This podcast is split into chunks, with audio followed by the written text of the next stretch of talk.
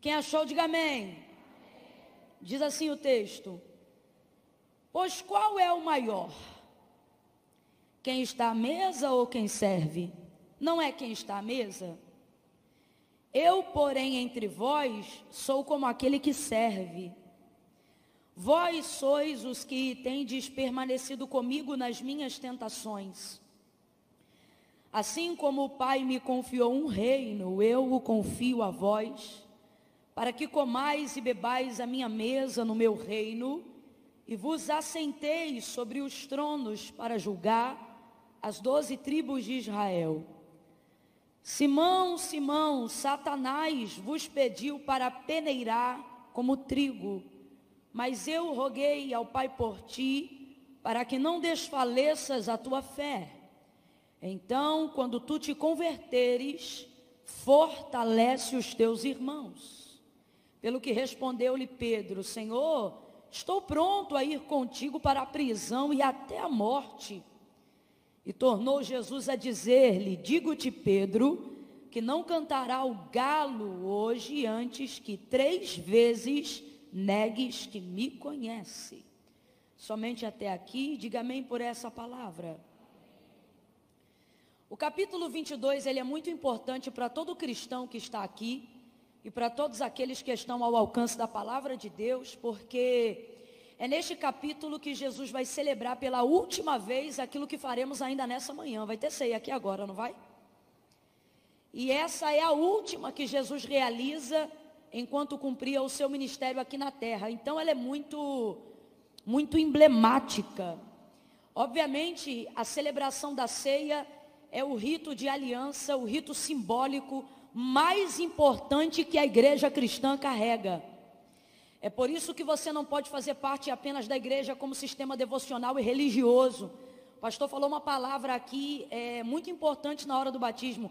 Ele disse que no seu relacionamento com Deus você não pode viver como se fosse amaziado. E isso se estende para o seu relacionamento com a igreja. Você não pode apenas entregar o seu coração no sentido de fazer parte de de, de uma igreja local que tem uma vida devocional, que tem um sistema litúrgico, né, eclesiástico, no que tange a cantar os hinos, participar dos cultos, ser um ofertante, muitas vezes até um dizimista, fiel da casa do Senhor. Isso vai repreender o devorador da tua vida, vai tornar você uma pessoa próspera, o fato de viver na comunidade vai te livrar de ciladas é, do maligno na área da depressão, do estresse, da, da ansiedade.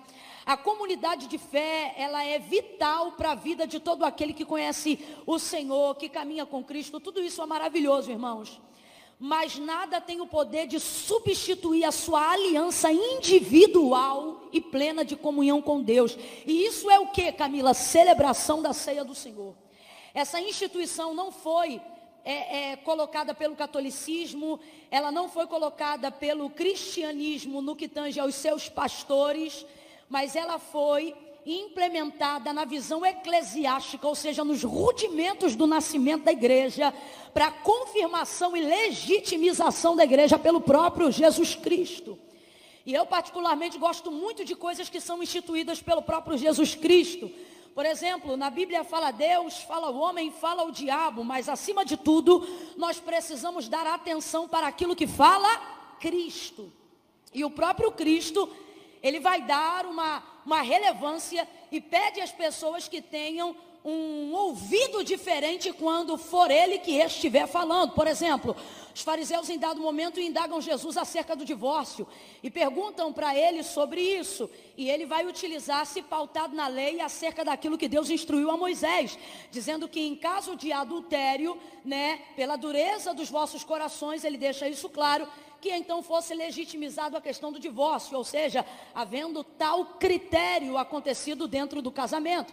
Agora, olha o que o texto vai dizer: Moisés disse isso para vocês, porém eu vos digo, disse Jesus. Aquilo que Deus uniu, não separe o homem. Isso foi o que Jesus disse. Tem Bíblias que aquilo que Jesus diz tem tanta importância que elas destacam em vermelho né? Elas vêm escritas em vermelho. Quem já viu uma Bíblia dessa? Está faltando, inclusive, no mercado. Tem gente querendo lançar desfoque sobre aquilo que Jesus falou. Então é muito importante você dar atenção àquilo que Jesus fala de uma maneira diferente. É como se você pudesse ouvir um amigo, você pudesse ouvir um conhecido, mas aquilo que seu pai e sua mãe falam deve ter um peso diferente na sua vida. É como se você pudesse ouvir um vizinho, pudesse ouvir um colega, mas aquilo que seu pastor fala deve ter um peso diferente na sua vida. Aquilo que seus primos falam, aquilo que seus irmãos falam, pode ser uma coisa importante, mas aquilo que seu marido fala, aquilo que a sua esposa fala, deve ter um peso diferente na sua vida. E quando você observa a palavra de Deus, você precisa considerar aquilo que Jesus fala como algo superior a qualquer outra coisa que já havia sido dito por um homem ou por alguém. Então veja, Jesus agora vai celebrar a última ceia. E ela é muito emblemática porque ele vai trazer aqui palavras finais antes de ser crucificado, antes de ser levado ao Calvário, por amor a minha e a sua vida para perdão dos nossos pecados. Quem está ouvindo o que o Senhor está falando nessa manhã, diga amém. E aí, dentro desse contexto, você vai ver Jesus dando aqui algumas instruções aos seus discípulos, algumas instruções, perdão, aos seus discípulos, porque são momentos finais e eles precisam estar atentos àquilo que Jesus vai falar agora. Ele agora vai celebrar essa ceia. E agora pare para pensar, gente. Se nessa manhã, num lugar tão especial como esse, tendo convidados, se arrumando de um jeito diferente para estar na casa de Deus, se hoje para nós a ceia já é tão emblemática, tão poderosa, mesmo que você não estivesse aqui, eu sou da época que quando você se arrumava para uma ceia, você ia diferente. Eu sou da época que quando a gente saía de casa para ir para um culto, se fosse celebração de ceia, o sapato era diferente, a roupa era diferente, o cabelo era diferente. E alguém até perguntava, está indo para onde? E a gente dizia, para a igreja. Ué, mas qual igreja? A de sempre, mas está diferente hoje por que hora? Porque hoje é ceia. Eu sei que teve gente hoje que caprichou só porque é ceia. Gente que é dessa minha época. A gente vem preparado porque sabe que é a ceia que legitimiza a comunhão que você afirma ter com Jesus Cristo. Quando Jesus celebra a ceia, ele levanta o cálice e ele diz: Este é o meu sangue que será entregue por vós. Tomai, fazei isso todas as vezes que fizerdes em memória de mim, diz o Senhor. Então preste atenção. Quando eu falei sobre as pessoas que congregam com a gente, andam com a gente, celebram com a gente, isso tudo é maravilhoso e eu entendo isso como um caminho, mas esse não é o destino final. Você não pode permitir com que sua vida continue caminhando sem rumo. E aonde é o rumo? Comunhão plena com o Senhor. Instituição daquilo que foi feito hoje aqui. A Bíblia diz: aquele que crê e se batiza. Completa aí, meu povo. Aquele que crê e se será salvo. Você crê, mas ainda não se batizou. Está na hora de você tomar uma decisão ao lado do Senhor. E depois de você se batizar, você precisa cear. Coisa que essas moças vão fazer hoje aqui. Porque ele depois vai levantar o pão, vai partir, ele vai dizer: Este é o meu corpo, que é partido e entregue por vós. Fazer isto. Olha para quem está do teu lado e diga: Faça isso. Faça isso o que? Está na hora de você ser parte integrante e ativa do corpo de Jesus Cristo. Eu sei que estamos numa manhã de celebração da ceia, não deixa de ser uma manhã doutrinária, nós estamos debaixo de uma manhã profética, mas ainda antes de eu entrar no cunho principal daquilo que eu sei que Deus tem a ministrar no nosso coração nessa manhã, Deus está dizendo para pessoas que estão aqui: até quando você vai estar no corpo, mas não vai fazer parte do corpo? E você diz, ué Camila, como assim? Desculpa, mas eu vou falar bem rasgado para você entender. Eu, por exemplo, quando era criança, tinha essa mão esquerda tomada de verruga. É verruga ou verruga que fala? Quem lembra? Hã? Vê? Verruga. Rapaz, a gente era tão pobre que hoje eu já nem vejo mais ninguém com verruga, mas na minha época era comum pobre ter verruga. Eu tinha várias aqui nessa mão, não tem mais nada. Jesus é lindo.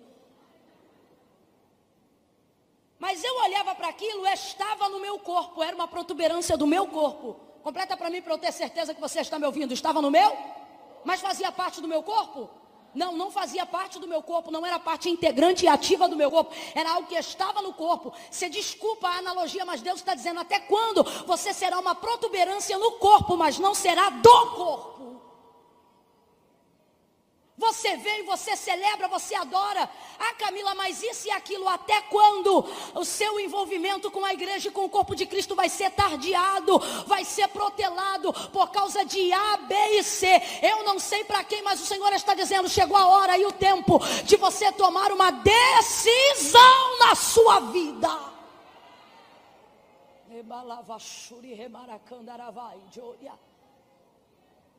Jesus agora num ato celebre muito poderoso, irmãos, vai celebrar a última ceia. E se nessa manhã nós estamos aqui e louvamos ao Senhor por essa ceia que está posta diante de nós, sendo de carne e osso, imagine se ao invés de ser Camila Barros ministrando aqui, fosse o próprio Jesus Cristo. É o que vai acontecer na tarde daquele dia.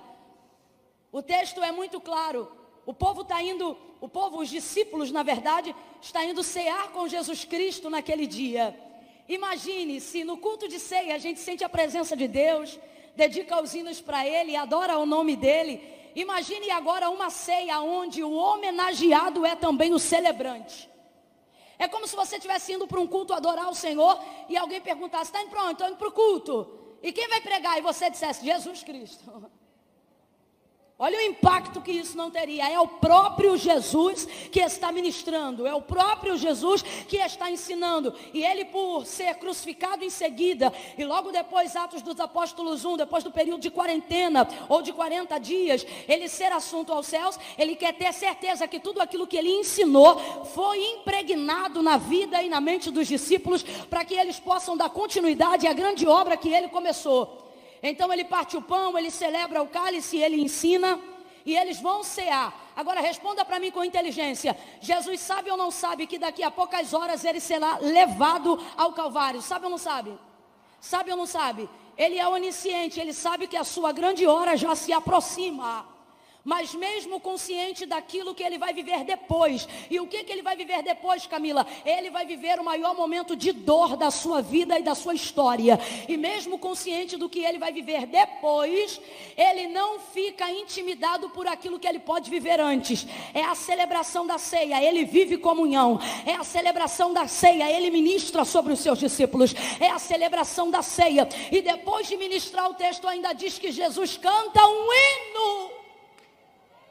Então veja, mesmo consciente de tudo que vai acontecer com ele depois, ele não se furta daquilo que ele pode viver antes, ele não se furta daquilo que ele pode viver agora. Ele sabe que vai ser pisado, vai ser cuspido, vai ser esbofeteado, ele sabe que vai ser açoitado, vai ser envergonhado, vai ser vituperado, mas mesmo consciente de tudo que ele vai passar depois, ele não se priva de viver a alegria do que ele está vivendo agora. Jesus realmente tem toda a autoridade para dizer aos discípulos quando disse: Não cuideis de andar ansiosos por coisa alguma, porque pense num homem que não deixava a ansiedade dominar ele. E por que que ele dizia: Não cuideis de andar ansiosos por coisa alguma? Porque a ansiedade é a porta de legalidade para todos os males que atormentam a alma do ser humano. Eu vou repetir: a ansiedade é a porta de legalidade para atormentar, para trazer todos os males da alma do ser humano. Jesus, ciente do que viveria depois, não deixa a ansiedade roubar dele o que ele pode viver agora. A Bíblia diz, e ela é categórica, que quem está triste ora, mas quem está alegre faz o quê? Cante. Então veja, isso aqui não é encenação. Ele sabe o que vai viver depois, mas ele está alegre agora de verdade, aproveitando o momento agora de verdade, vivendo aqui e agora de verdade. E isso para nós é um ensino muito grande, porque tem gente aqui que acha que não pode celebrar, acha que não pode entrar no mover do espírito, acha que não pode viver algo sobrenatural. Afinal, daqui mais tarde esse período acaba. Daqui mais um pouco eu vou embora para minha cidade, para minha casa, eu vou voltar para aquele marido, eu vou voltar para aquele trabalho, eu vou voltar para aquela realidade difícil, para aquele problema, para a luta contra aquele mioma, para a luta contra aquele câncer, para o tratamento da quimioterapia, para a papelada do divórcio do marido que quis sair de casa, para a enfermidade do filho, eu não sei. Cada um aqui tem sua dor, tem sua crise, tem seus problemas. E aí você pensa de que adianta eu me alegrar agora, chorar agora, me entregar agora, se depois eu vou ter que voltar para aquela realidade. Aprenda com Jesus.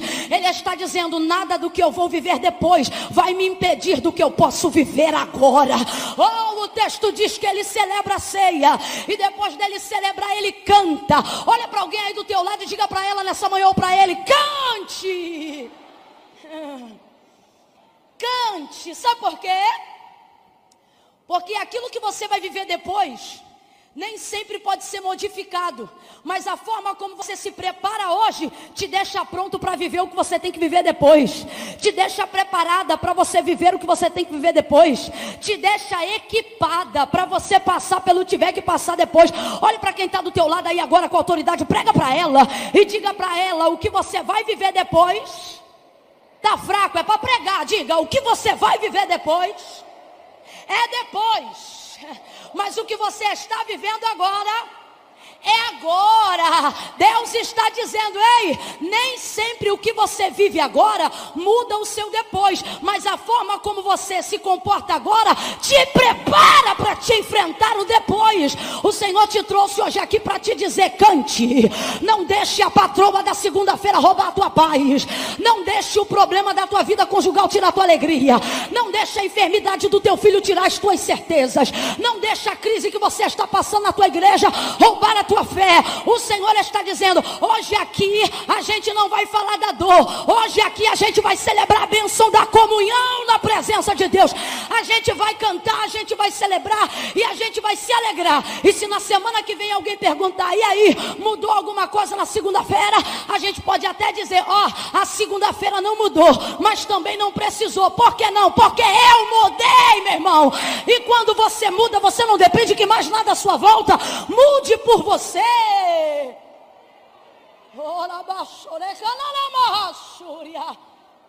O Calvário não vai mudar. A traição não vai mudar. Pelo contrário, Jesus olha para Judas naquela mesa no momento da celebração pascual. Porque tem gente que diz assim: ah, Judas ceou. Não, Judas pascuou. Antes do cumprimento da ceia, avalia o texto. Ele se levanta e vai embora. E olha o que ele diz para Judas: o que tem a fazer, faz-o logo. Faz depressa. Que já está no seu coração para fazer, faz. Por quê? Porque você, o que você vai fazer não muda o que eu vou fazer. Você está entendendo isso aqui?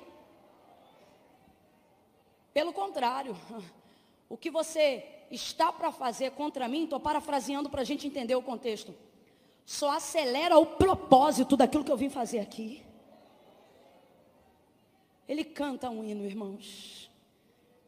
Ah, mulher, se você cantar. Camila, mas eu não canto. Então bote alguém para cantar para você. Coloca lá a música, deixa o som tocar e vai lavando louça adorando. Lava essas roupas adorando. Dirige esse carro adorando. Vem para a casa de Deus adorando. E alguém vai dizer, mas e aí, o que está para acontecer depois? Eu não sei o que está para acontecer depois, mas eu decidi não me preocupar com o depois, mas me dedicar no antes, me entregar no antes, adorar no antes. A ansiedade, ela não tem o poder de mudar nada do que vai acontecer depois, pelo contrário, quando você fica ansioso ou ansiosa, ela só tem o poder de roubar a sua vida aqui no agora. Por isso o Senhor vai cantar, mesmo ciente do que vai acontecer depois, ele canta agora. Ele não deixa o amanhã roubar dele o hoje, o aqui e o agora. Até quando você vai deixar o seu amanhã furtar o seu agora? Até quando você vai diminuir a sua expectativa de adoração no domingo por causa do que você sabe que te espera na segunda-feira? É agora. É agora. É agora. E aí, depois de cantar, celebrou a ceia. E o texto diz que logo depois da celebração da ceia, houve forte discussão entre eles. O que, que é isso? Briga. A veia do pescoço de alguém levantou, alguém ficou vermelho, alguém levantou a voz. Houve briga, discussão forte entre eles. Jesus ainda nem havia se ausentado no meio deles. Mas como a prerrogativa contextual de Jesus era de que em pouco tempo ele se ausentaria do meio deles, eles ficam desesperados, querendo saber quem é que vai ocupar o cargo de liderança. Afinal, Jesus é o maioral entre eles, é o líder entre eles. Então eles começam a discutir irmãos e pais-me, depois de uma ceia, aonde o próprio homenageado é o celebrante, uma discussão ridícula começa a acontecer. Por que ridícula? Porque a briga aqui é para saber quem é o maior. E a gente se pergunta como é que pode, rapaz, depois de um culto de ceia, onde o próprio Jesus ministra e faz a celebração da aliança do seu sangue e da entrega do seu corpo, e depois disso o pau quebra. Depois disso alguém fica vermelho, depois disso alguém levanta a voz. Eles brigaram. Aí Jesus vai entrar e vai acabar com essa discussão, dando uma diretriz e uma palavra, dizendo: ora, quem é maior? Aquele que se assenta na mesa ou aquele que serve? A pergunta é retórica, porque eles sabem, ora, aquele que está sentado à mesa, esse é o maior. Ele diz: Pois então, mas no meu reino, aquele que serve é maior do que quem senta. Olha o que, que ele está querendo dizer. Ele está fazendo ritual, alusão ao ritual da purificação da lavagem dos pés que ele fez momentos antes da celebração dessa ceia. Jesus é o maioral, mas quando ele esteve com seus discípulos, ele colocou a toalha na cintura e ele lavou os pés dos seus discípulos, serviço que era feito por um servo ou por um escravo da casa. Então, mesmo sendo maioral, ele se colocou em posição a servir os seus discípulos. Ele está dizendo: no meu reino é assim: aquele, pois, que quiser ser o maior, sirva o menor. Olha o que Jesus está dizendo: eu não quero vocês brigando para saber quem é maior. Até porque quem é maior no meu reino não tem tempo para discutir seu crescimento. Por que não? Porque não está querendo correr para ser maior, está correndo para servir, para ser útil. No reino de Deus não se disputa cadeiras e nem posições. No reino de Deus se ocupa o tempo servindo. No ministério, reconhecimento não é fama para se tornar importante. No reino de Deus, ministério e reconhecimento vem por intermédio da utilidade Olha o que o Senhor está dizendo de maneira bem aberta para todo mundo entender. Não queira ser importante, queira ser útil. E aí, quando você se torna útil, o reconhecimento é inevitável. Então ele está dizendo: não há problema em você querer ser maior, mas faça isso do jeito correto. E o jeito correto não é brigando para aparecer, é lutando para servir. É isso que Jesus está dizendo. Ele serve.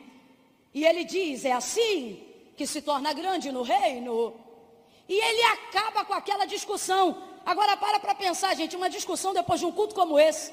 E aí você fica se perguntando, rapaz, como é que alguém briga depois de uma oportunidade de celebrar a ceia com o próprio Jesus Cristo? Do mesmo jeito que depois que o culto acaba, você chega em casa e começa a quebrar o pau porque não lavaram a louça. Parece que a gente esquece daquilo que recebeu. Do mesmo jeito que o culto mal acaba e às vezes você briga com alguém que está aqui dentro do evento mesmo. Do mesmo jeito que às vezes o culto acaba e você já está indignado porque alguém botou o carro na frente do seu. Mal saiu do culto e já está quebrando pau com alguém. Aí você vê então ele acabando com essa briga e dizendo: Vós sois os que tendes permanecido comigo nas minhas tentações ou nas minhas tribulações. Aí ele diz: Como meu pai me confiou um reino, eu também confio a vocês. Jesus é maravilhoso, gente.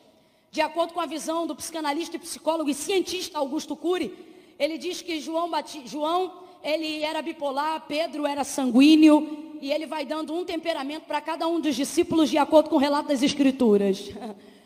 E você pare para pensar, Jesus instituindo a primeira cúpula ministerial da igreja e da representatividade do corpo de Cristo aqui na terra, poderia ter escolhido os catedráticos, poderia ter escolhido gente preparada, gente muito boa, mas não, ele vai trabalhar com sanguíneo, com fleumático, com bipolar. Ele mesmo, vez ou outra, se aborrece com os discípulos. Houve ocasiões, por exemplo, quando acordaram ele no barco, a gente percebe que Jesus não gostava de ser acordado. Quando levantam ele no barco, o texto diz para acalmar a tempestade, ele levanta e ele diz: Por que vocês são tão tímidos? Ainda não têm fé? Indignado, como quem diz: Por que vocês estão me chamando para resolver aquilo que vocês poderiam estar resolvendo? E se eu fosse colocar ainda mais grosso modo, por que vocês não me deixam dormir? O filho do homem não tinha nem aonde reclinar a sua cabeça. Em outros momentos, falando só aos discípulos e não à multidão, ele diz: Ó oh, geração incrédula, até quando me tereis convosco? De vez em quando Jesus se irava. Se irava com os seus discípulos. Por quê? Porque eles eram extremamente vacilões pessoas de carne e osso. E isso é a maior prova de que nós podemos servir a Deus. Por quê? Porque Ele não está à procura dos perfeitos, Ele está à procura dos sinceros. E eles tinham falhas, mas eles eram sinceros. Eles tinham falhas, mas eles eram verdadeiros. Eles tinham falhas, mas eles eram leais. Eu costumo dizer: amigos perfeitos são aqueles que você já conhece os defeitos. Só que depois de apaziguar a briga, ele vai direto e em cima de Pedro. E não vai chamá-lo de Pedro, vai chamá-lo de Simão. E vai dizer: Simão, Simão. Por duas vezes a fim de despertá-lo. Foi o próprio Jesus que, tendo-o conhecido como Simão, passou a chamá-lo de Pedro. Mas agora, diante do que está acontecendo diante da mesa do Senhor, ele não vai mais chamar Pedro de Pedro, ele vai chamar Pedro de Simão. Simão, Simão, uma coisa tenho a dizer-te. Simão, Satanás pediu tua vida. Ele queria te peneirar, te cirandar, como se faz a um ramo de trigo. Mas eu roguei, sabe o que ele está dizendo? Eu entrei, eu intercedi ao Pai por ti, para que a sua fé não se perca então, quando tu te converteres, completa aí, filhas do leão. Então, quando tu te. Significa que ele tomou a ceia, mas não estava convertido. Não a nível de metanoia, não a nível de transformação geral. É por isso que eu digo para as pessoas: você não pode esperar se consertar e melhorar completamente para viver a sua vida com Deus, mas é vivendo a sua vida com Deus que você vai buscando santificação, conserto e preparação para o arrebatamento da igreja. Simão, Simão, Satanás pediu a sua vida para te cirandar como trigo, mas eu roguei ao Pai por ti, para que a sua fé não se perca, para que você não desfaleça. Então, quando tu te converteres, fortalece os teus irmãos. Vou falar bem rasgado para todo mundo entender. Sabe o que significa? Que ninguém briga sozinho. Se o termo diz briga, é porque tem alguém envolvido. Então significa que todos brigaram. Vamos lá, quantos brigaram? Quantos brigaram? Mas por que, que Jesus só vai em cima diretamente de Pedro? Eu vou deixar aqui uma dica. Quem você acha que começou essa briga? Um é fleumático, o outro é bipolar. Sanguíneo declarado é só esse aqui. Quem você acha que começa uma briga mais fácil? O fleumático ou o sanguíneo? O sanguíneo não aguenta ver nada. Ele vê alguém furando uma fila que ele não está, ele defende alguém que ele não conhece. Ele, ó, oh, isso aí está errado, hein? Eu vi. Não é por coincidência, mas também porque Pedro estava entre aqueles que o Senhor estava preparando para o principado do apostolado. Então ele vai chamar Pedro agora, não de Pedro, mas de Simão. Por quê? Porque ele não está falando com a sua recuperação. Ele não está falando com o homem transformado. Ele não está falando com o homem que está ascendendo para o crescimento cristão. Não. Ele agora está falando com a natureza caída de Adão. Ele agora está falando do homem carnal que embaraça as coisas do espírito. Por isso ele não diz Pedro, Pedro, mas antes ele vai falar a etimologia e a raiz do seu nome que é Simão. Simão, Simão. Sabe o que ele está dizendo? Toda todas as vezes que eu vou te colocar em uma cadeira, todas as vezes que eu vou estabelecer um perfil de liderança para a tua chamada, sempre que eu for colocar você para ser a ponta da flecha, duas coisas vão acontecer. Primeiro, eu vou cobrar de você o que eu não cobro dos outros, e você não deve reclamar, você deve me agradecer, porque nessa cobrança já está o meu apontamento. Segundo, segundo, olha o que ele vai deixar claro: todas as vezes que você quiser ser um Pedro, você vai ter que me ver tocar no seu Simão. O que, que é isso? Antes de eu tocar na pessoa que vai ficar recuperada, eu preciso tocar na área da sua vida que precisa de recuperação. Antes de aparecer um Pedro, Deus sempre mexe no Simão. Antes de aparecer um Abraão, Deus sempre toca num Abraão. Antes de aparecer uma Sará, Deus sempre toca numa Sarai. Antes de aparecer um Israel, Deus sempre confronta um Jacó. Deus está dizendo: quando você deixar eu tocar nas tuas entranhas, quando eu confrontar as agruras da sua alma, quando você me deixar entrar em áreas que você não toca para ninguém, em estado de putrefação da tua alma que ninguém vê, aí você vai ver a mulher que eu quero que você seja, o homem que eu te chamei para ser. Mas enquanto você ficar como sepulcro caiado, fingindo que não é, fingindo que não tem, eu vou falar rasgado, fingindo que não se masturba, fingindo que não gosta de pornografia, fingindo que não tem vícios, cigarro, bebida e droga, fingindo que não está ligado com áreas de promiscuidade, você não passará de quem você é agora. Mas se deixar ele tocar na tua natureza humana, se você deixar ele tocar no teu Simão, você vai ver Pedro nascer para salvar a multidão de almas. Deixa ele entrar.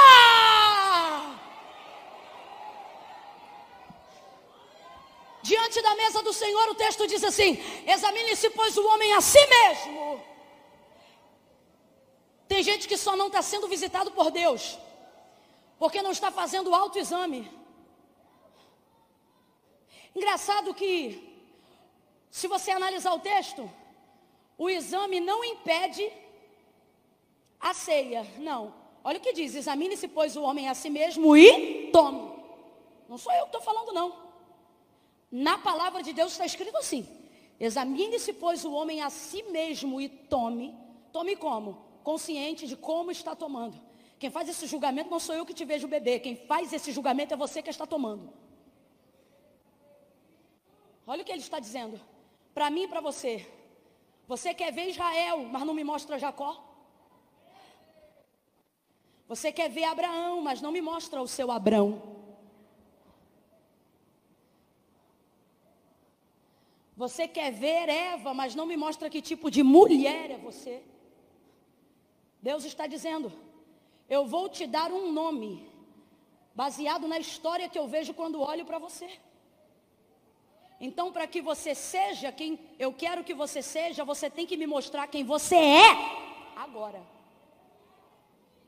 E quando eu tocar nas áreas do seu agora, você não deve, não deve se rebelar, você deve se submeter. Chega de rebelião espiritual. Irmãos, eu estou sentindo de Deus de liberar essa palavra aqui. E assim me diz o Senhor nessa manhã: chega de rebelião espiritual não se rebela do lado de fora, não monta a igreja do lado de fora, não faz patota do lado de fora, mas quando o Espírito te confronta do lado de dentro, você não se submete. Você sentencia a você mesma, dizendo: Eu sou assim, minha mãe era assim, meu pai era assim, minha vida não muda. O Senhor está dizendo: rebelião espiritual. Eu quero que você se submeta. Ele libera então uma palavra para Pedro e ele diz: Simão, Simão, Satanás te pediu para se andar como trigo. Mas eu roguei ao Pai por ti para que não desfaleças a tua fé. Então, quando tu te converteres, fortalece os teus irmãos. Fortalece os teus irmãos. Sobre o que Jesus está falando quando ele usa a analogia do trigo para falar com Pedro. Ele está usando a parábola que ele mesmo ministra em Mateus. Quando o texto afirma, enquanto Jesus ministra, dizendo assim, capítulo 13, capítulo 13 do Evangelho de Jesus, segundo escreveu Mateus. Olha isso. Verso 24. Propôs-lhe Jesus outra parábola, dizendo: O reino de Deus é semelhante ao homem que semeia a boa semente no seu campo. Mas enquanto os homens dormiam, veio o seu inimigo e semeou o joio no meio do trigo. E retirou-se. Quando a erva cresceu e frutificou, apareceu também o joio. Então, indo ter com ele o servo do seu pai, os servos do pai de família, lhe disseram: Senhor, não semeaste no teu campo apenas a boa semente? Como então está cheio de joio? E respondeu-lhe ele: Um inimigo foi quem fez isso. E eles perguntaram: Queres que vamos lá e arranquemo-lo? Porém ele lhes disse: Não, para que ao colher o joio vocês não arranquem também com ele o trigo. Deixai crescer ambos juntos até a ceifa. E por ocasião direi aos ceifeiros no dia da ceifa que retirem os molhos de joio para queimar. E então colhei o trigo e recolhei-o no meu celeiro. Quando Jesus disse: Simão, Simão, Satanás te pediu para se como, como trigo. Ele está fazendo a tipologia do que a alma do homem representa na humanidade. Lembra quando ele falou sobre a salvação? Logo depois de ter visto o campo de trigo, ele disse: Vocês dizem que faltam três meses para a ceifa, mas eu vos digo que os campos já estão prontos. Ele estava falando das almas que já estavam preparadas para serem recuperadas e salvas em Jesus Cristo. Todas as vezes então que ele fala sobre multidão, sobre salvação, ele ministra então aos nossos corações a ideia do trigo, porque ele é uma semente extremamente produtiva. Preste atenção, até hoje no Brasil, depois da soja, o trigo é a semente mundial mais compartilhada, mais comercializada. A soja só está em primeiro lugar porque ela pode ser transgenicamente modificada, porque se ela dependesse da mesma semeadura do trigo, o trigo continuaria em primeiro lugar, porque ele só depende de 100 dias para que seja colhido dentro de uma agricultura normal. E o que, que acontece com o trigo? Está ali o raminho de trigo. Peguem um raminho aí para mim rapidão. Olha o que o Senhor está dizendo acerca da parábola. Ele está dizendo assim: o reino, menina, tu segura esse trigo. Obrigada. Ele está dizendo: Satanás te pediu para se andar como trigo. Por quê? Trigo, porque de acordo com a parábola de Mateus 13, quem fez a alma do homem foi Deus. Vamos embora, quem fez a alma do homem foi? Então por isso que o trigo é a boa semente, porque foi o Senhor quem fez o homem conforme a sua imagem e a sua semelhança. Quando ele vai falar sobre a alma do homem, quando ele vai falar sobre o reino de Deus, que trabalha com o ser vivo e com as almas, ele vai dizer: Olha, Senhor, tu não semeaste apenas a boa semente, então quem é a boa semente? O trigo, o trigo é a boa semente. De acordo com a parábola, o dono da terra chamou os servos. Os servos semearam a boa semente, que é o trigo. Só que veio a noite e eles dormiram. Porque o sono aqui fala da impotência de cada um, mediante a grandeza de tudo que acontece no reino de Deus. Sono aqui não fala de inadimplência. Sono aqui não fala de negligência. Quem está me ouvindo, diga amém. Sono aqui fala de impotência. Por exemplo, a gente tem mania de associar o sono à nossa negligência, mas não. Parábola das virgens, ainda em Mateus, Mateus 25, olha o que, que o texto diz: que haviam dez virgens, cinco eram loucas e cinco eram prudentes. O texto diz que as prudentes tinham azeite na reserva, as loucas não. Cinco loucas, cinco prudentes. Mas quando deu meia-noite e se tardava o esposo em vir, antes da meia-noite, o texto diz o quê? Que quantas dormiram?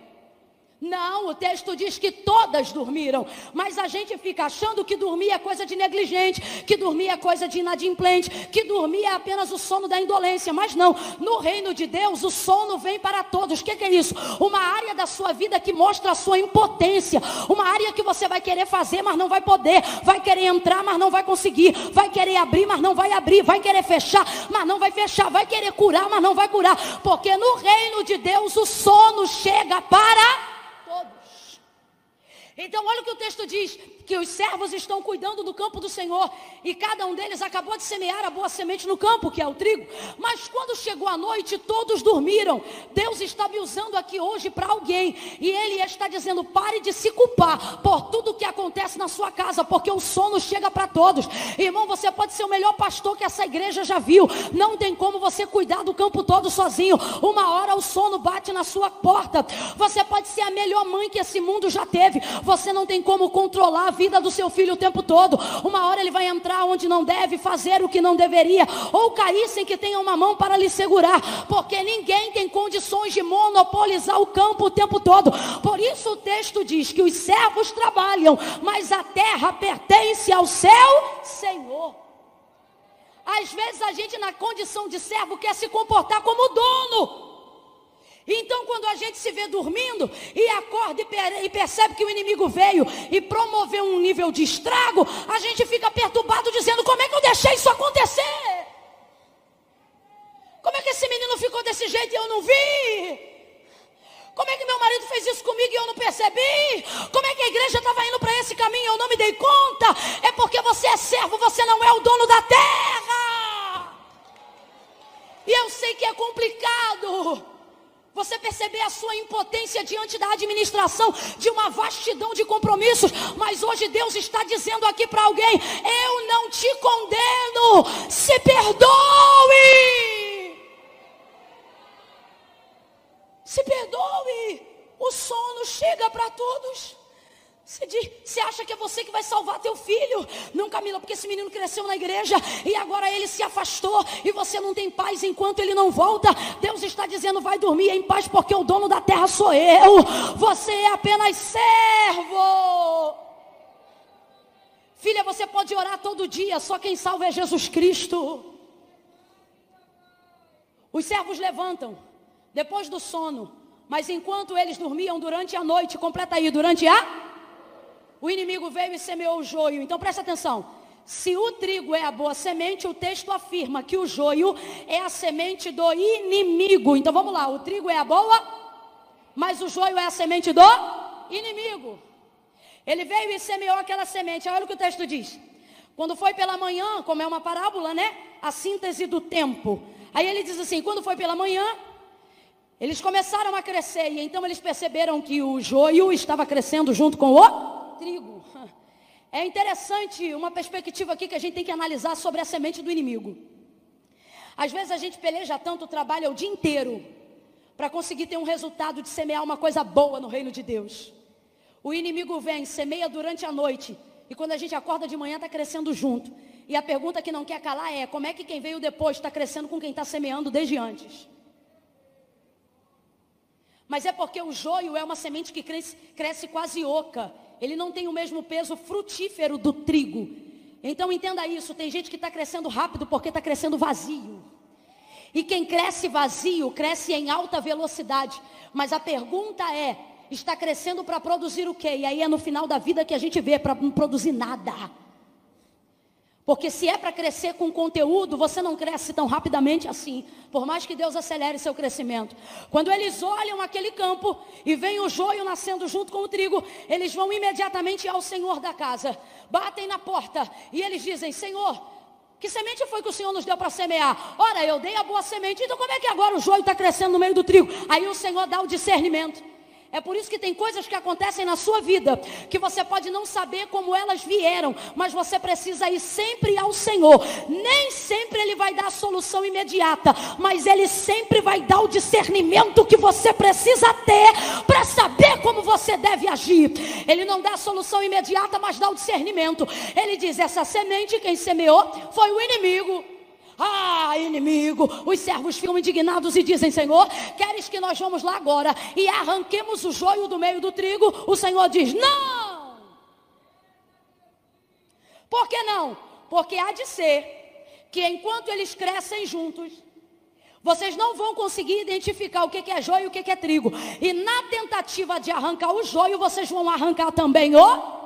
E não pode arrancar o trigo, porque o trigo é a boa semente. Se você arranca o trigo, quem perde é o Senhor. Porque joio não vai para celeiro, mas trigo vai. Joio não faz pão, mas trigo faz. Joio não faz bolo, mas trigo faz. Joio não dá rentabilidade, mas trigo dá. Então o trigo é uma boa semente, por quê? Porque ela é muito grata. Você semeia uma semente de trigo. Se ela te devolver pouco, ela vai te devolver dez gominhos de trigo. Cada gominho do que chamamos de espiga, isso aqui é o trigo. O topo a gente chama de espiga. Qual é o nome do topo? Por que espiga? Porque ela tem vários gominhos agarrados um no outro. Vários gominhos agarrados um no outro. Cada gominho desse, em tese, carrega uma semente de trigo. Quando ele vai crescendo, depois de ter sido semeado, se a semente do trigo retribuir pouco, se ela retribuir pouco, ela vai te dar no mínimo dez vezes do que você deu para ela. Se ela te der pouco. Só que é por isso que o texto diz que na semeadura de uma você ganha dez, você ganha trinta, você ganha sessenta, você ganha até cem por um. Por exemplo, a coisa mais rara do mundo, rara, você nunca vai ver um ramo de trigo com apenas na espiga uma lista ou uma fila de gomos de trigo. Ele tem no mínimo quatro, de quatro a três fileiras de trigo. É por isso que o termo é 30, 60 e 100 por um. Se ele te der pouco, ele te devolve 30. Se ele te der muito, ele enverga e te devolve 100. Significa um galho com três espigas, cada uma com 30, podendo variar acima de mais 10. Então presta atenção para você entender. Deus está dizendo assim: o trigo vale muito a pena ser semeado, porque a gente semeia um e colhe uma multidão. Então eu não posso perder o trigo. Olhe para alguém aí agora e diga: você não pode perder o trigo. Fala com essa pessoa, diga: você não pode perder o trigo. Mas Camila, e se os servos corressem para tirar o, o joio todo e no final a gente perdesse só uns 10 ramos de trigo, perderia muito. Por quê? Porque o, tri, o joio não vale nada, mas o trigo vale muito. O joio só serve para ser queimado, mas o trigo serve para fazer um monte de coisa. Camila, eu ainda não entendi, vai entender. Tem coisas que você pode resolver, mas a orientação é para você tolerar. Por quê? Porque você cuida do joio? Porque você se preocupa com o joio? Não, porque você está tão ocupado com o trigo que se for preciso você tolera o joio. É por isso que o Senhor vai dizer aos seus servos declaradamente: não toca no joio. Por quê? Porque o joio não produz nada. O joio só vem para atrapalhar. Só que a gente pensa: se o joio só vem para atrapalhar, vamos embora arrebentar com ele da seara e tacar fogo nele. Só que o Senhor está dizendo não, porque se para queimar o joio você tiver que arrebentar com trigo, deixa o joio crescer junto. Por quê? Porque o joio agora não vale nada e no futuro não vai valer nada. Hoje ele não vale nada e amanhã ele não vai valer nada. Você tem que parar com essa perturbação de achar que você é profeta e tem que revelar tudo, de achar que porque você teve um sonho tem que contar toda hora. Nem tudo que Deus revela para mim é para eu trazer a público. Tem coisas que é só para eu saber. Ah, não, mas alguém tem que cuidar do campo. Quem está cuidando é o dono do campo.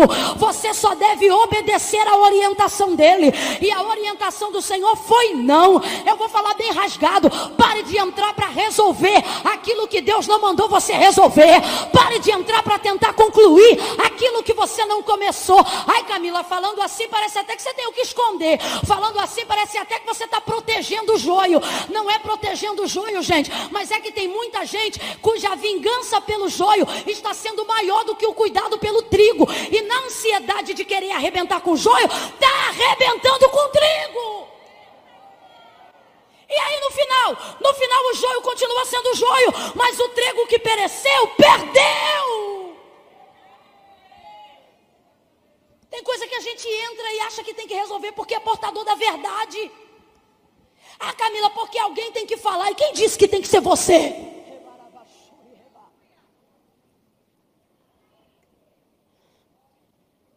Há em nós prontidão, vontade de acabar com dissensões, perfias, porfias, facções. Mas quem disse que todo rolo doido que acontece no campo sou eu que tenho que, que resolver? Falei para vocês ontem testemunho de uma mulher de oração. Eu chamava ela para almoçar em casa e ela ia orar para saber se podia ir. Hoje vocês querem se meter em embaraço de bagunça em rede social, discutir lá no comentário, quebrar pau, fazer print, dossiê de WhatsApp. E eu me lembro que antigamente as mulheres oravam para saber se podia ir num lugar. Hoje não, hoje você acha que você está errado, tem que consertar. O problema é que às vezes o conserto traz um estrago maior do que o conserto. No final, fere-se tanto, fere-se tanto, fere-se tanto, que você se pergunta, será que isso foi da direção de Deus? Houve batalhas na Bíblia e na história da humanidade que ambos exércitos se feriram tanto que no final ninguém não ganhou nada, só a perca dos seus homens, só a perca das suas famílias. Tem gente nesse tempo presente do século 21 que por ser líder, por ser pastor, por ser missionária, por ser profeta, por ser homem de Deus, por ser mulher de Deus, está ignorando o não de Deus. Tem gente que serve tão bem que está pensando que tem autonomia do campo. Não tem, irmãos. Eu tenho tanto temor dessas coisas que quando eu me refiro ao meu próprio ministério, eu não tenho coragem de dizer meu ministério. Eu sempre digo o ministério que o Senhor me confiou. Você quer ver uma coisa que é de, de linguagem popular do nosso meio? A gente olhar para os nossos pastores e falar a igreja do fulano de tal. A igreja não é do fulano de tal, o fulano de tal que é da igreja. Deus não dá igreja para pastor, Deus dá pastor para a igreja. Mas a gente, com o passar do tempo, vai tendo tanta autonomia no campo que começa a achar que a gente tem que fazer, porque afinal a motivação é nobre. A motivação de Paulo em ir a primeira vez para a Ásia também era nobre. Ele disse: Eu quero ir para pregar o Evangelho, eu quero ir para ganhar muitas almas, eu quero ir para que o nome de Deus seja glorificado. E a gente sabe que a nobreza do caráter de Paulo era verdadeira, mas mesmo assim, quando ele se aprontou para ir, Deus lhe disse: Não! Por que, que um homem que quer fazer a obra de Deus vai levar um não? Por que, que um homem que está motivado a fazer a coisa certa do jeito certo vai levar um não? Existem coisas que só a eternidade vai revelar, mas coisas que já podem ser compreendidas aqui na terra. Como o que, Camila? Como a autoridade e a soberania do dono do campo. Precisamos trabalhar como ele quer, do jeito que ele quer, da forma que ele quiser. E se ele disse não, é. O não dele não é para poder guardar a má semente do joio.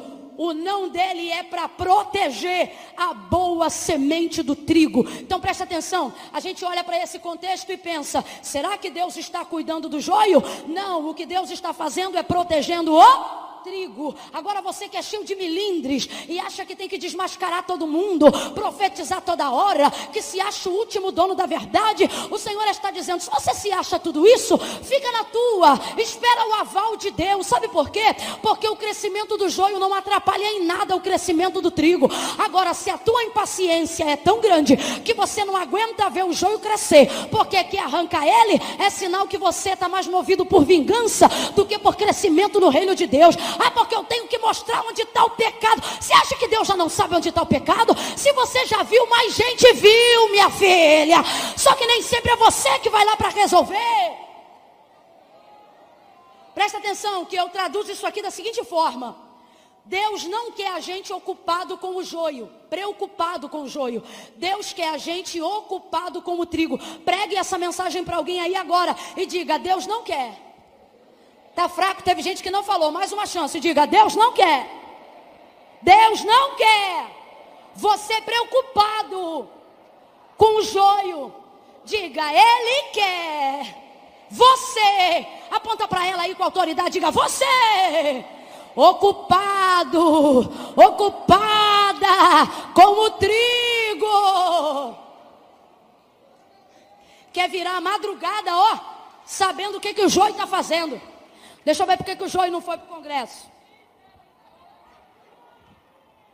Deixa eu ver. Ué, quem é essa pessoa que está aqui com o joio? Ué, mas está sem aliança. Menina, fulano, ó. A cama está lá. A almofada onde você dobra o joelho está lá. De vez você está orando pelo trigo, pelos enfermos, pelos presos, pelos doentes. Não, vamos cuidar da vida do joio. Chega na igreja, de vez armar um esquema de visita para fortalecer o trigo que está fraco? Não. Arma um esquema de gabinete para desmascarar a fofoca que soube do joio.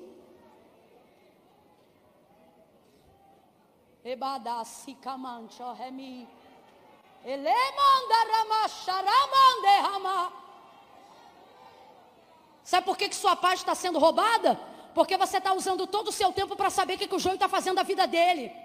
Se você estivesse usando seu tempo, seu ministério, sua unção, seu poder de intercessão, sua autoridade para abençoar a vida do, do, do trigo, você não ia estar tá perturbado com aquilo que o joio está fazendo. Camila, mas o joio está no campo, está no campo, mas não te cabe. Sabe como é que o inimigo semeou ele lá? Enquanto você dormia. Por quê? Porque ele não tinha autorização para ser semeado. Então, quando ele é semeado, ele vem na mentira, ele vem no engano, ele vem na maciota. Ó, oh, Camila, mas se eu administro o campo, não. Você cuida do campo, quem administra é o Senhor. Camila, mas eu plantei o trigo. Isso, você tem cuidado com aquilo que você semeia. Você não tem que trazer cuidado sobre aquilo que você não plantou. Tem gente aqui que está colhendo em terra que não semeou. E não é como Josué para ter vitória, não. É gente que está vendo que o outro plantou e está querendo administrar a vida do outro. Deus está dizendo: Eu te chamei para trabalhar como trigo. Não te chamei para administrar a vida do joio. Para de querer cuidar daquilo que você não planta. Para de querer colher aquilo que você não planta. Quer dizer que agora eu sou funcionária do Satanás? Ele planta e eu que vou colher? Vou nada! Olha para alguém aí, diga para umas três, mas é para dizer, diga para umas três, você não trabalha para o diabo, você não trabalha para o diabo, você não é assalariado do diabo, quem te chamou não foi o diabo, quem te levantou não foi o diabo, quem cuida de você não é o diabo, então você não vai colher aquilo que ele plantou, se ele plantou, o problema é dele. Não leva mal não, mas eu vou falar rasgado. É manhã de Santa Ceia, virou culto de doutrina do nada. Só que Deus está dizendo, gente. Tem gente aqui que está sendo pago para trabalhar por Deus, mas está preferindo trabalhar de graça para o diabo.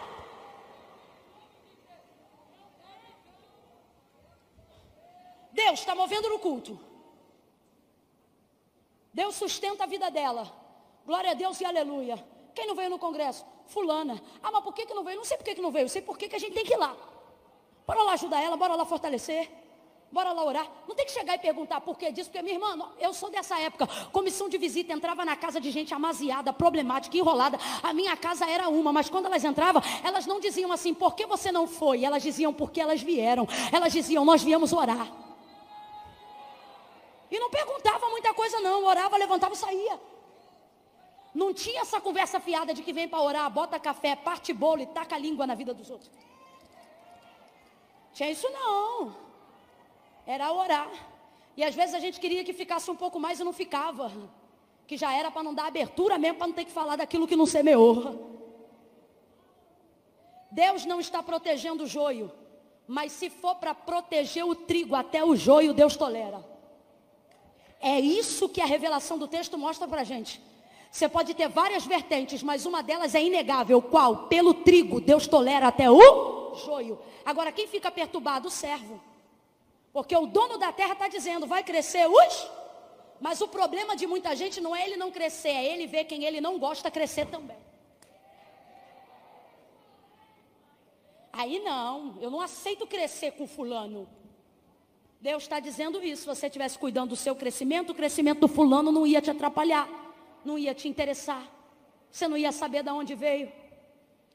Irmãos, o que a gente tem que observar não é o poder que o inimigo tem de entrar para plantar o joio. Infelizmente, por causa de áreas das quais somos impotentes, é fato que em algum momento, em alguma área, encontrando uma brecha durante a noite da nossa vida, ele entra e semeia o joio. Camila, isso é ruim? Isso é muito ruim. Mas você não tem que olhar só para o que é ruim, você tem que olhar para acima de tudo o que é bom. E o que é bom? Veja isso. O inimigo pode até entrar para semear o joio. Agora veja, não há nele poder para entrar e arrancar o trigo. Não, alguém aqui está entendendo o que Deus está falando? Levante a sua mão, levante a sua mão mais alto que você puder. Não importa o quanto o joio anda crescendo no meio, não importa o quanto o joio anda crescendo no meio do evangelho, não importa o quanto o joio está entrando para poder suplantar líderes, pastores, profetas, para tentar mexer na palavra de Deus. Quem é trigo, levanta a mão. Não importa, o Senhor está te trazendo nessa manhã aqui. Você que está ouvindo online, Ele está dizendo para você aí: não te preocupe com o poder que Ele tem de plantar, te alegre alegre com o poder que ele não tem de te arrancar. Ele pode até entrar para plantar o que é dele, mas ele não pode arrancar aquilo que Deus já semeou. Você é trigo, você é a boa semente. Por isso ele está dizendo: se alegra, porque ele pode entrar para plantar, mas não pode entrar para te arrancar. Você vai crescer. Oh glória!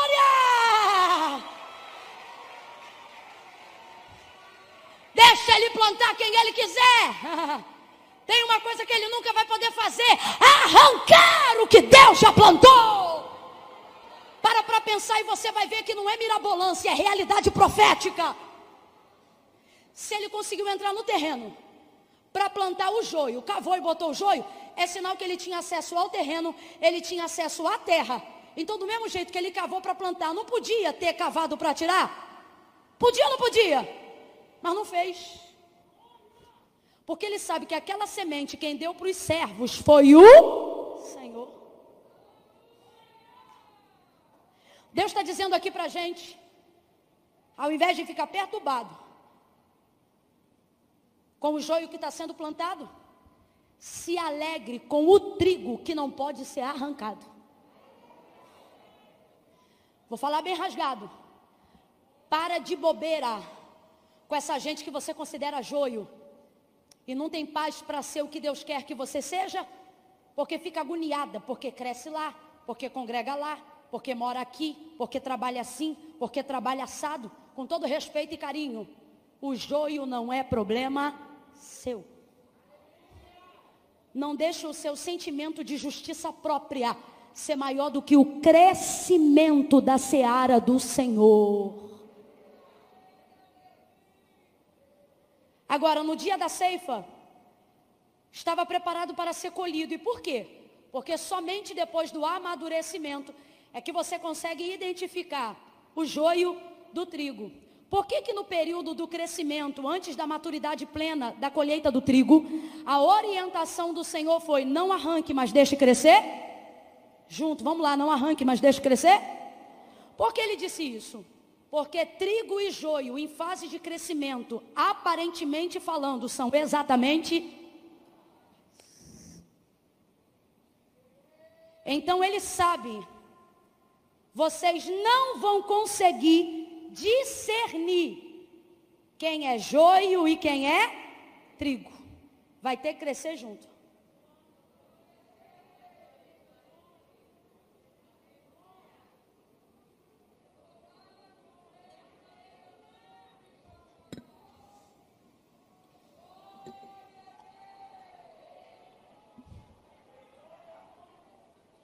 Você acha mesmo que eu vou ficar sem beber água só porque você fica me secando aí? Pode me secar à vontade. Mas pode adorar a Deus também.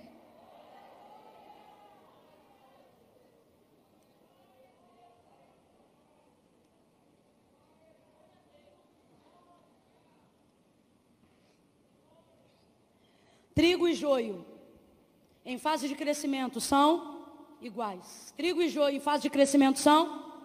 Trigo e joio em fase de crescimento são? Então eles não vão saber discernir o que é trigo e o que é joio. Então o Senhor diz: deixa crescer. Bora, meu povo, deixa crescer. Junto. Aí cresce. É o amadurecimento que distingue o joio do trigo e o trigo do joio. Volta para onde nós lemos celebração da última ceia.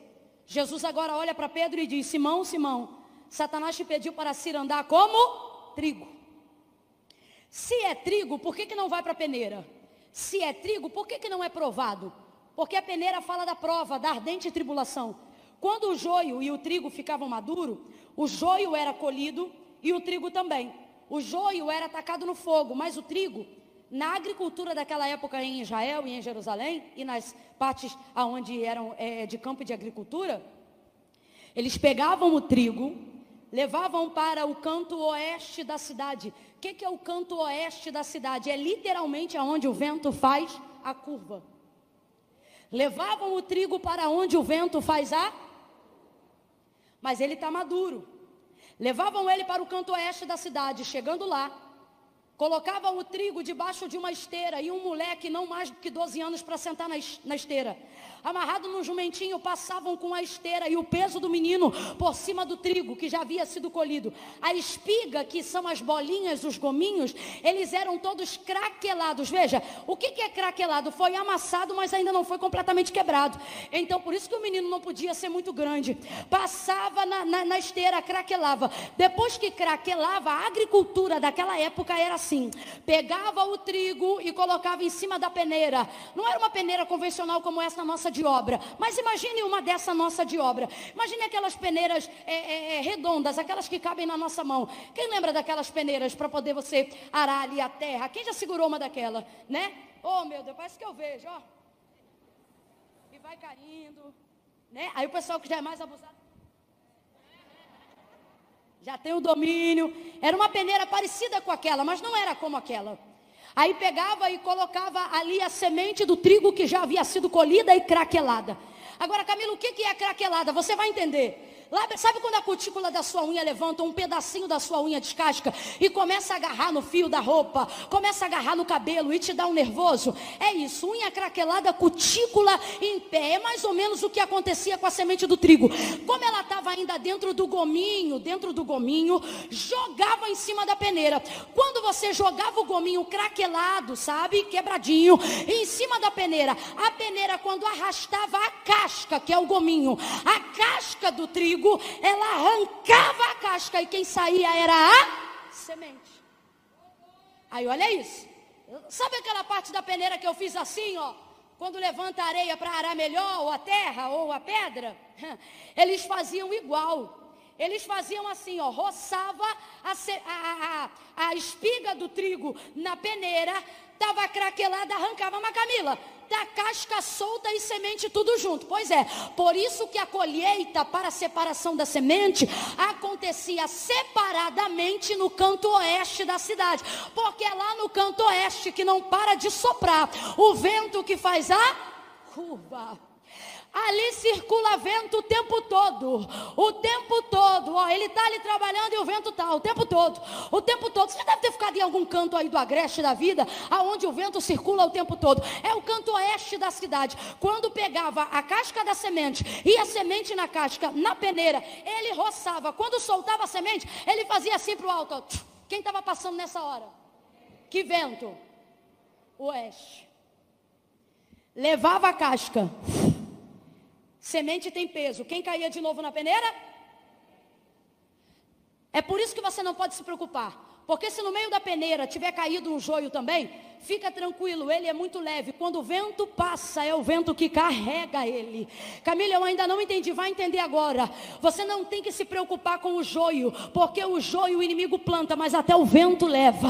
Ele não tem firmeza, ele não tem resistência, ele não tem peso. Agora o trigo não. O trigo, quando está maduro, ele é levado para o vento de propósito. Por quê? Porque aquilo que machuca o joio liberta o trigo. Oh meu Deus! Aquilo que machuca o joio para o trigo é libertação. Se o trigo cai na peneira, ele é, se o joio cai na peneira, ele é machucado. Mas o trigo, quando é machucado, ele libera a semente. O que é a semente? É o melhor que há dentro dele. Por quê? Porque o agricultor não está semeando o trigo para colher casca. O que ele quer é semente. O que vai para o celeiro é interior. O que sobe para o céu é alma. Por isso, Mateus capítulo 16, verso 24, o Senhor diz: Aquele que quiser vir após mim, negue-se a si mesmo. Tome sobre si a sua cruz e siga-me, porque todo aquele que quiser me seguir para ganhar, perdeu, mas todo aquele que perdendo por amor de mim, para me seguir, já ganhou, pois que vale ao homem ganhar o mundo inteiro, se em troca disso perder a sua alma. Quando Jesus intercede pela vida de Pedro, não é porque ele não é trigo, ele é trigo.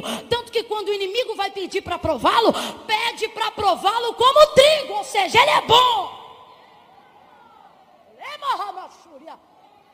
Só que ele não está pronto. Por isso Jesus intercede. Por quê? Porque Pedro não pode sofrer, tanto pode sofrer que foi um dos maiores martírios da igreja. Só que ele ainda não estava pronto. E quando você coloca para ser provado quem ainda não está pronto, ele não revela o melhor, ele perde a alma. Camila, Jesus está protegendo Pedro? Não, Jesus está protegendo o próprio investimento de três anos e meio na vida desse camarada. Pai, não prova ele agora não. Por quê? Porque ele é trigo, mas não está pronto. Volta para a parábola. E por que não está pronto? Porque ainda está em fase de. E trigo e joio, quando estão em fase de crescimento, são. Você entende por que, que Pedro parece joio? Mas ele é Agora pegue a tua listinha de joio enquanto eu estava pregando aqui. Porque enquanto a gente vai pregando uma mensagem como essa, você vai pensando em gente que você conhece. Só por não ser quem você acha que deveria ser, você pensa, hum, joio, joio, joio, joio.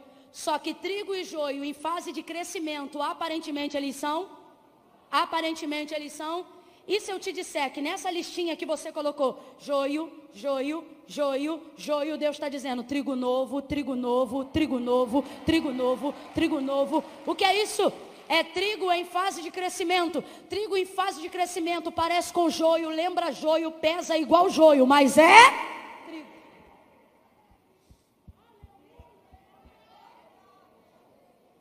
Tem gente que perturba tanto a gente que a gente diz, só pode ser, mas Deus diz, é trigo novo.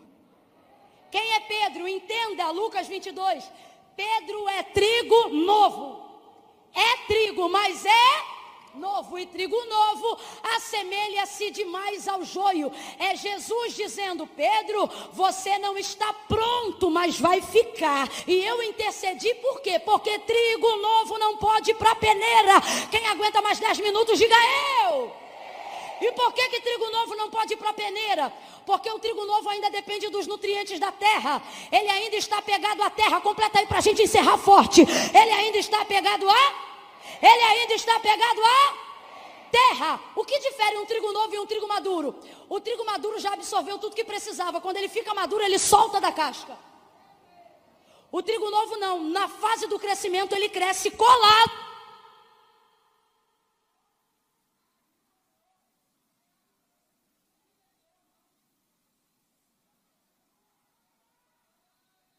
Voltou. Foi? Vai me aguentar mais uns 15 minutos? Camila, você falou que era 10. Vai ouvindo aí. O trigo novo fica colado na casca. Quem é trigo novo? A gente na fase do crescimento. A gente acha lindo pegar o microfone, cantar uma música e dizer: Eu não te adoro pelo que o Senhor faz, eu te adoro pelo que o Senhor. Mas na vida do trigo novo isso não é verdade. Porque você só aprende quem Deus é olhando o que ele faz. Deus sabe disso, por isso ele vai instruir o seu povo por intermédio de Moisés. E ele diz, Deuteronômio capítulo 32, Moisés, canta um hino para o meu povo. Um hino que conta tudo o que eu fiz para que a próxima geração que vier do meu povo saber quem eu sou à medida que eles sabem aquilo que eu faço. Então Deus sabe que ele é conhecido e temido por causa das suas obras. Então, todo crente que quer ter uma vida íntima com Deus, primeiro vai se relacionar com o que ele faz. É muito poético e bonitinho dizer que a gente adora a Deus pelo que Ele é, mas você só conhece quem Deus é quando você tem experiência com o que Ele faz. Ele é temido porque você sabe o que Ele faz. Ele é Deus porque você sabe o que ele faz.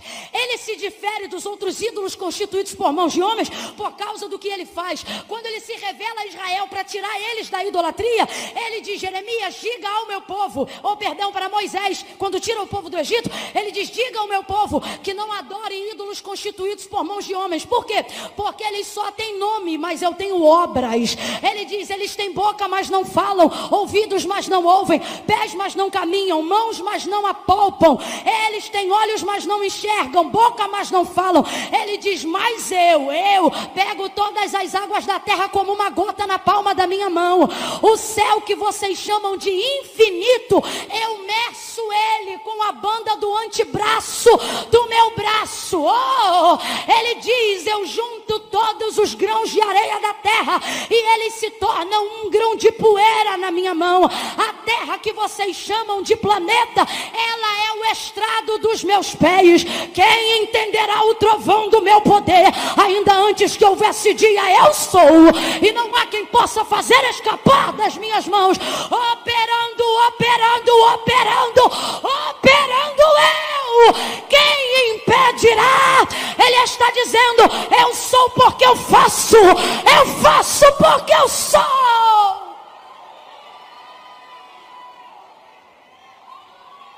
Porque você adora quem Deus é, porque você sabe o que Ele faz.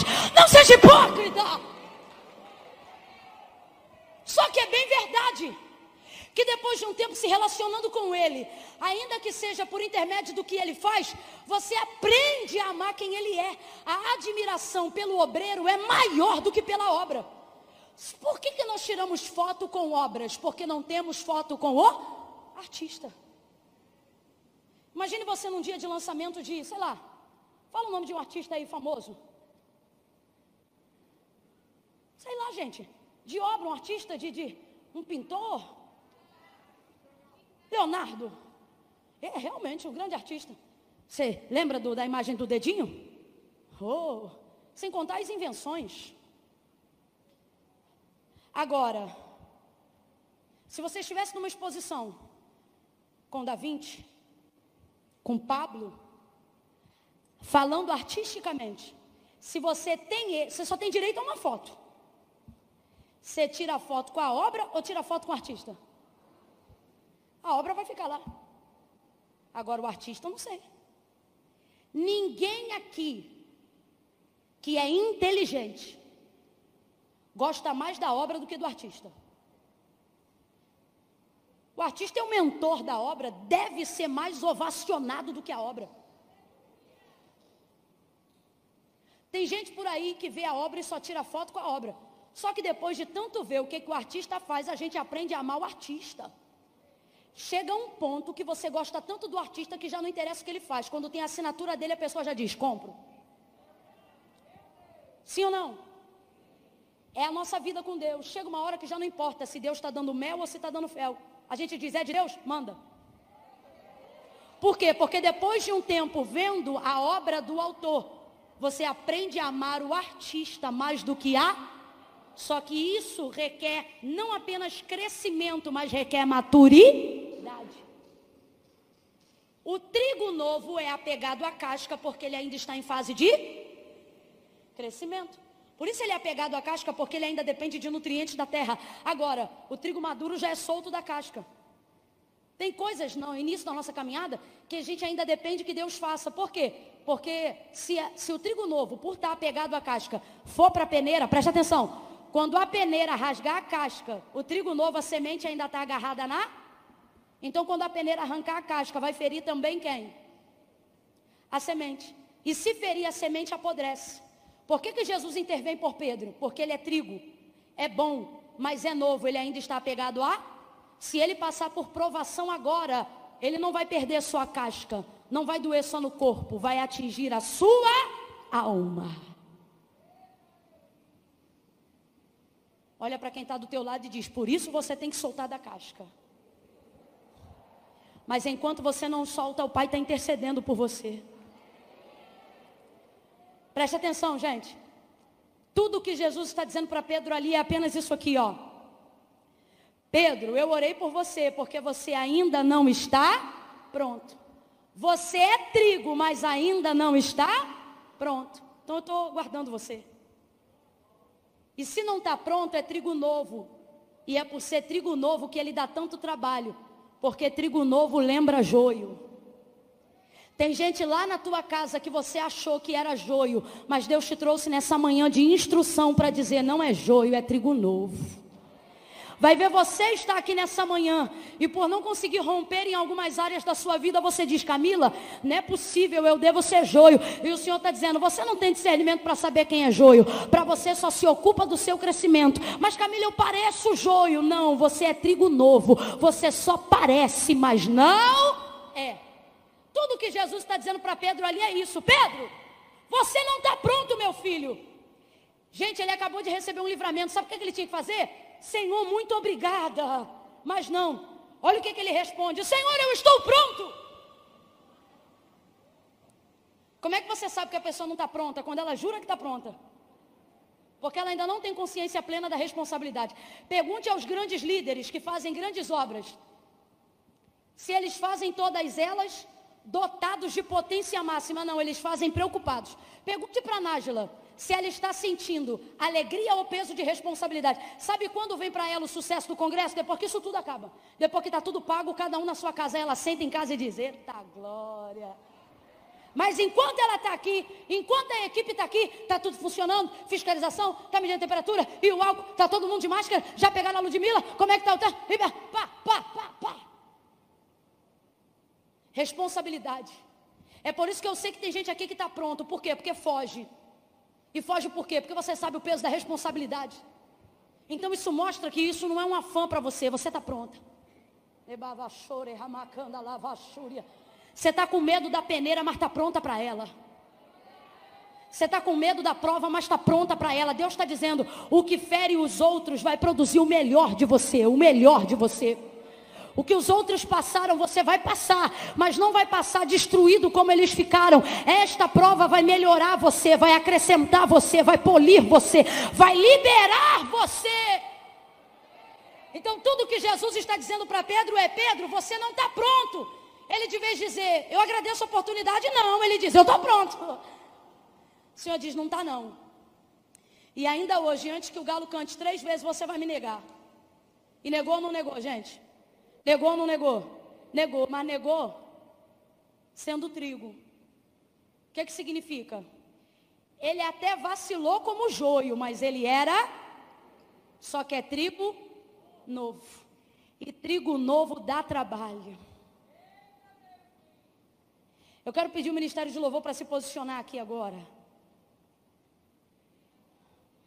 Olha para alguém e diga: não é joio, é trigo novo. Sabe esse filho que Deus falou que ia ser doutor, mas só tira a nota vermelha? Você olha para a promessa, olha para o boletim dele, olha para a promessa, olha para o boletim dele, vem na ponta da língua, só pode ser joio, mas Deus diz: olha de novo, porque é trigo novo. E trigo novo tira a nota vermelha primeiro para tirar azul depois. Sabe esse obreiro que te perturba lá na tua igreja? Esse obreiro que você ora dizendo: Jesus, se ele me pedir a carta, eu dou com louvor. Mas ele não vai embora, é o primeiro a chegar na reunião e é o último a sair. Sabe essa irmã que sempre se mete na reunião onde só tem duas cores para escolher e ela inventa uma terceira porque não gostou de nenhuma das duas? Você diz, não é possível, só pode ser joio. E o Senhor está dizendo, se eu te disser que ela vai ser tua substituta. Por quê? Porque parece joio, mas é trigo, só que é novo. Esse marido que você lembra das promessas, e você diz: como é que um homem que, beche, que pega quatro caixas de cerveja sozinho, Camila, vai ser um pregador da palavra de Deus? E o Senhor está dizendo: vai ser. Não é possível para descer essas quatro aqui só sendo joio. E o Senhor está dizendo: não é, é trigo, só que está novo. Mas vai soltar da casca. Aleluia. Vai começar por você, está na hora de você amadurecer. Está na hora de você crescer para o amadurecimento. Está na hora de você parar de ser tão apegado às coisas da terra e às coisas que acontecem à sua volta. Deus trouxe gente hoje aqui para dizer: solta da casca. Menina, tu viu o que, que fulana falou de você? Eu vi aí, tá magoada, não tô não. Por quê? Porque eu amadureci, só bateu na casca. A minha alma está guardada.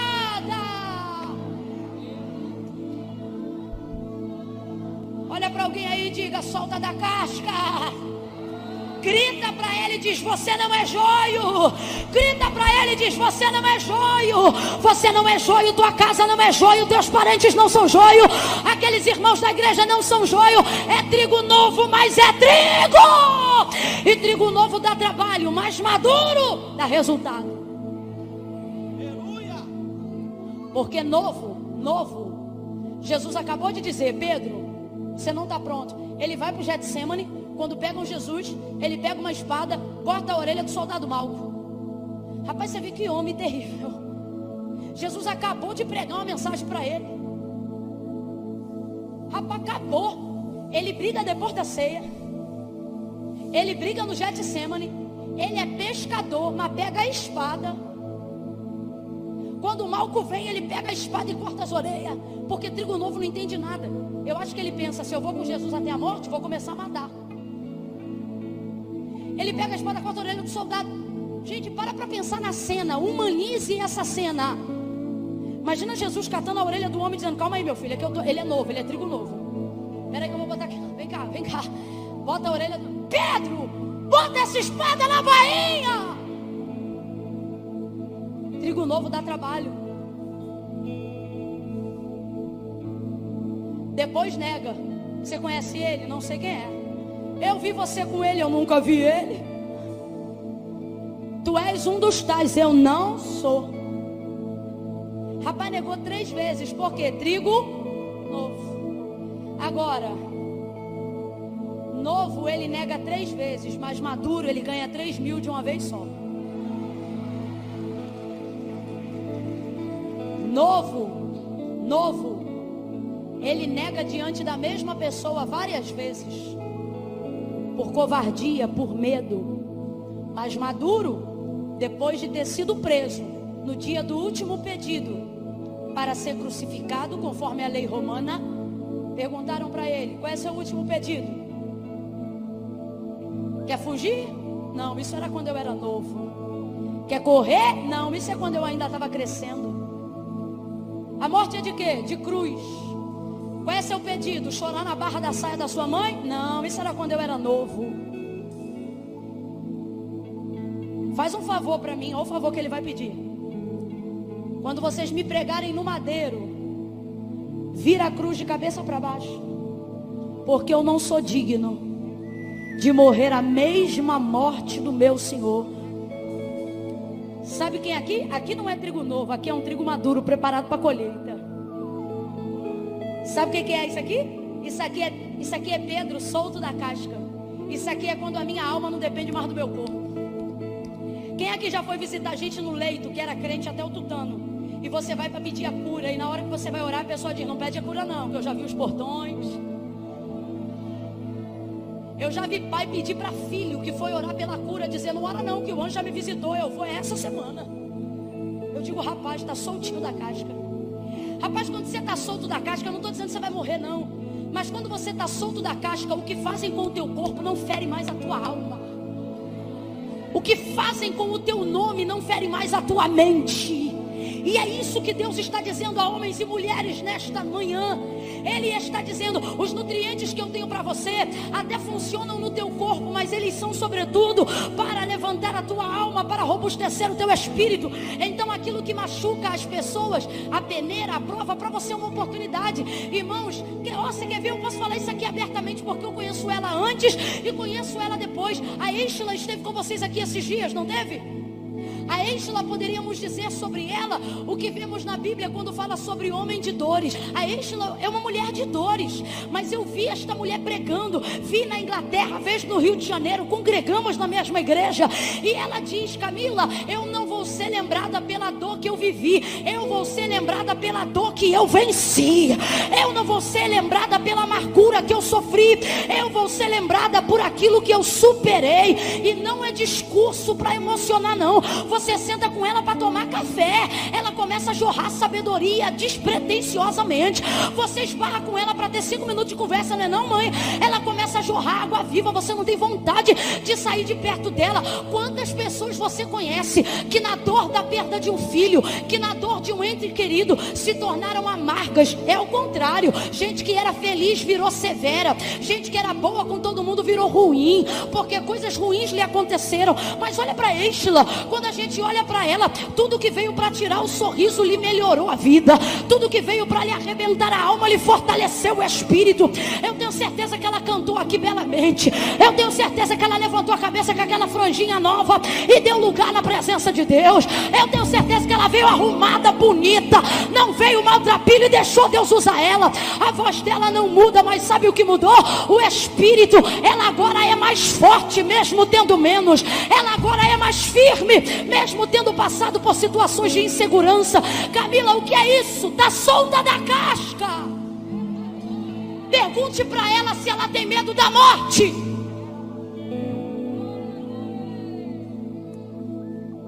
Ela pode ter medo da morte dos outros, da dela, ela não está nem aí. Está igual Paulo. Quem é Paulo? Solto da casca. Para mim, o viver é lucro. E o morrer, Paulo? É Cristo. solto da casca. Sabe por que, que sua alma está em agrura? Porque você está tardiando o seu crescimento, colado na casca. Mas Deus me trouxe aqui nessa manhã para dizer: Oi, que hoje esse pão e esse suco vão vir para o teu amadurecimento. Fica de pé do teu lugar em nome de Jesus. Agora, olha o que Jesus está dizendo para Pedro. Você ainda não está convertido. Mas quando se converter, vai ficar tão bom que vai poder fortalecer os seus irmãos. Significa que ele ainda não está, mas quando ficar, vai ficar tão bom que vai fortalecer os seus irmãos. Faça uma laboral comigo aí agora. O que, que, é isso, Camila? Se espreguice aí. Você ficou sentado muito tempo. Vai.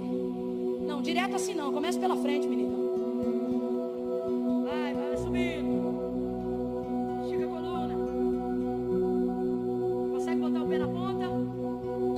Botar o pezinho? Isso, agora abre os braços. Agora enverga pro lado de cá e faz assim, ó. Não muito, só um pouquinho. Vai pro outro agora com mais força. inspire. Dois, segura. Três, solta devagar pela boca.